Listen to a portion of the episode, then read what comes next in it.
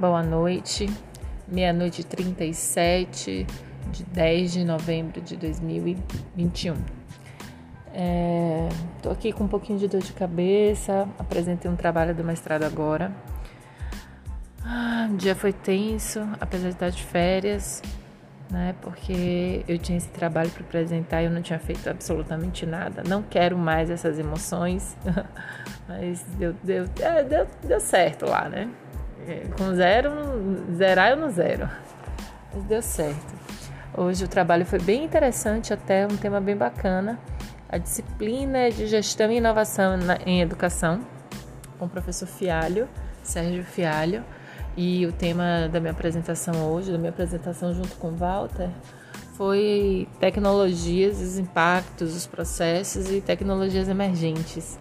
Né? É surreal o que, a, o, que essa, tecnologia tem feito com as nossas vidas, né? como a gente está tão dependente delas, com, como, é que, como é que elas captam tantos dados, tantas informações e foi bem interessante. Vem aí o metaverso, que é melhor ainda do que a internet. Então tenham medo, porque os dados vão captar, eu acho que até o DNA da gente aí.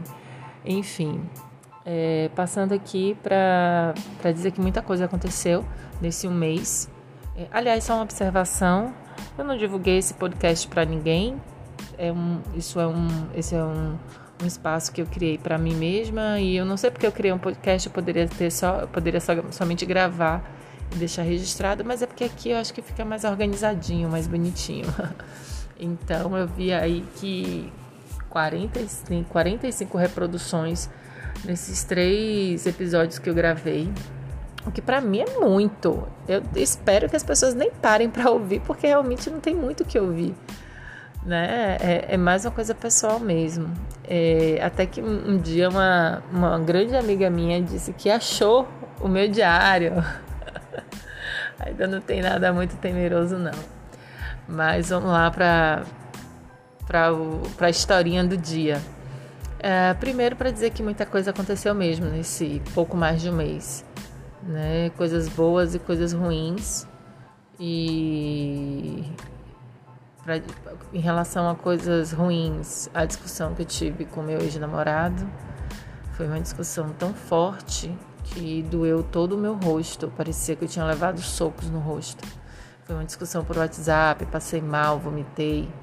Então eu percebi o quanto que ele ainda é, tinha influência sobre mim. Eu falo tinha porque eu não quero mais esse tipo de contato. Acho que as pessoas que fazem mal a gente, a gente precisa se afastar sim. Precisa pelo menos se recompor, né? E é isso que eu tô fazendo, é isso que eu tenho feito. Eu não quero, é, enquanto eu não tiver o que falar, eu não tenho nada o que falar com ele, ele também não tem nada o que falar comigo, então não tem nem por que, que a gente, não tem nem por que a gente se falar. É triste, porque é uma pessoa que eu amei demais é uma pessoa que, poxa, que eu me diverti, mas também que me fez sofrer bastante, ou que eu me permiti sofrer, né? Isso aí vai depender do ponto de vista. E eu não quero mais, eu quero dar um tempo disso. São dois anos e meio nessa palhaçada, sabe, de discussão desnecessária. Por que, que eu vou brigar com o ex? Por que, que a gente vai brigar se a gente é ex? Não tinha, né? Assim, eu, eu, eu confesso a eu confesso a minha eu tenho a minha parcela de culpa nisso também, que de certa forma foi uma provocação, não foi intencional a provocação, mas ele encarou como provocação e, e não gostou e me falou muita coisa ruim, foi grosseiro demais. Em vez dele falar, ah, não gostei de você ter comentado isso, isso e isso, ele veio, veio todo armado, com milhões de pedras na mão. Não me fez bem, então eu decidi parar. Não bloqueei, dessa vez eu não bloqueei, dessa vez eu não excluí, simplesmente deixei lá quieto. Eu acho que eu já caí no. Eu mesma já nem acredito em mim mais quando com essa questão de bloqueio e tal.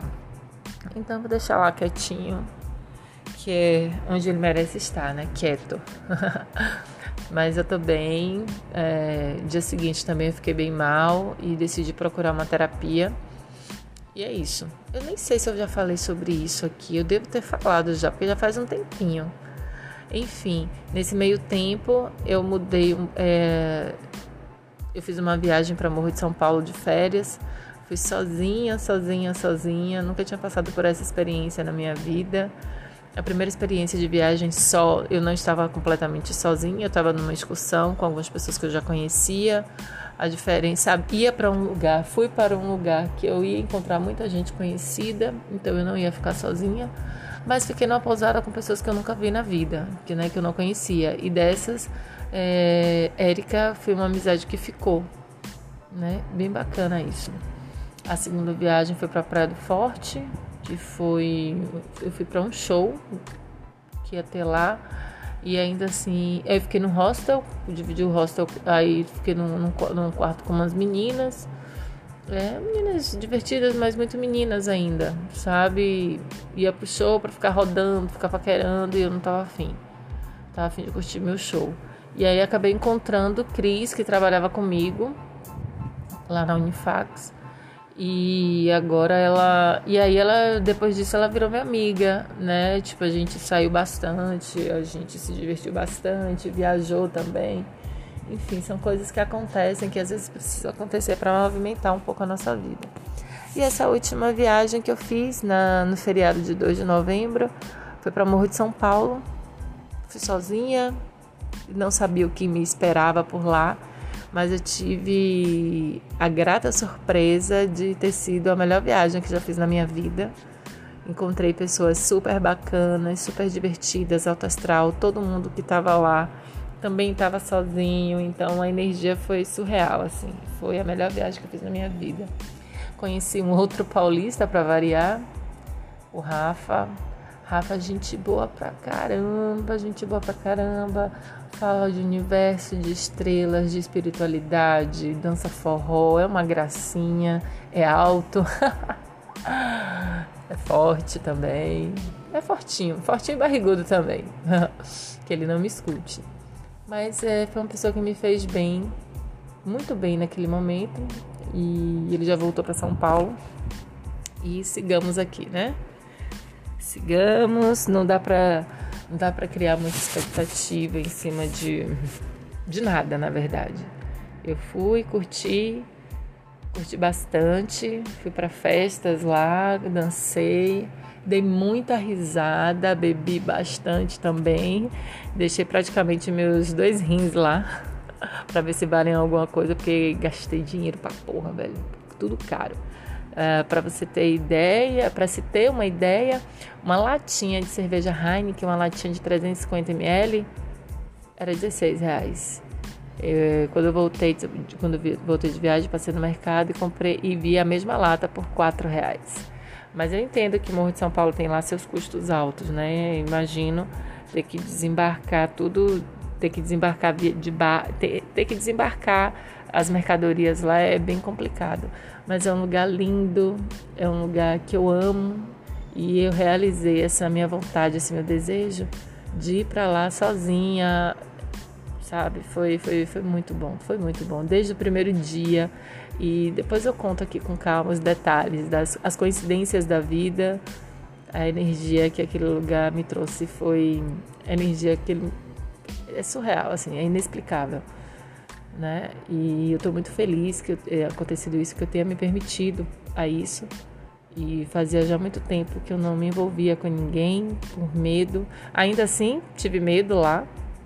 Achei que o cara tinha ficado comigo a primeira vez e no dia seguinte ele estava comigo só por obrigação. Eu não quero mais sentir isso. Inclusive hoje isso foi pauta lá na minha terapia. Mas é, acho que é todo um processo, sabe? Todo um processo. Dias antes da viagem, André mandou uma figurinha e eu não respondi. Não respondi mesmo, não tenho o que falar. Então, se não tem o que falar, é melhor ficar calado, né? Diz que em, é, em boca fechada não entra mosca. Então, vai ser assim. Não sei quando a gente vai se bater, não faço ideia, mas provavelmente no final do mês, no forró que vai ter em Subaúma é isso, cada um tem que seguir a sua vida mesmo. Não vou ficar mais me prendendo, não quero, não me faz bem. Ele deve seguir a vida dele e eu a minha, e ponto final, sem esperar nada de ninguém. Uh, depois eu, uh, tô louca para gravar um episódio só sobre Morro de São Paulo. Tô louca para fazer isso, mas hoje sem condições, porque eu tô bem cansada.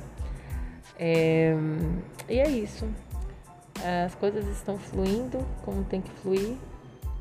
E agradecendo a Deus todos os dias pelo dom da vida, pela minha saúde, agradecendo pelo meu trabalho, por eu poder trabalhar com o que eu gosto. Não ganho o que eu gostaria, mas é um trabalho que eu gosto de fazer. Minhas férias terminam amanhã.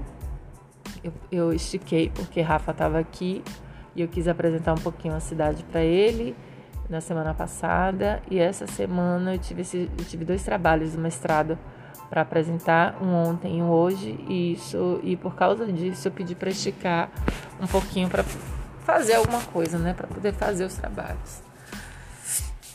Então é agradecer a Deus por todas as oportunidades. Eu tenho alguns pontos que eu gostaria de tratar depois, que seria morro. Esse tem que ser um especial, morro de São Paulo, para eu contar em detalhes tudo que aconteceu lá. Detalhes não, né? Contar o máximo de coisas que eu, que eu, que eu possa contar. Porque tem coisas que a gente não conta e fica só na nossa memória mesmo. Mas eu tenho isso, tem a minha questão do mestrado, que eu tô super na dúvida se eu continuo no próximo semestre, se eu tranco. Mas isso também é pauta para outro episódio. Uh, sim, tem uma. Uh, minhas irmãs estão querendo fazer uma sociedade de um espaço terapêutico, paraíso zen e tal. Eu não sei como é que vai ser. Amanhã vou conversar com elas sobre isso. E é isso. Boa noite. Até a próxima. Eu não sei quem é você ouvinte que está aí ouvindo as minhas histórias e eu não sei como é que você tem paciência para isso. Então, é isso. Beijo.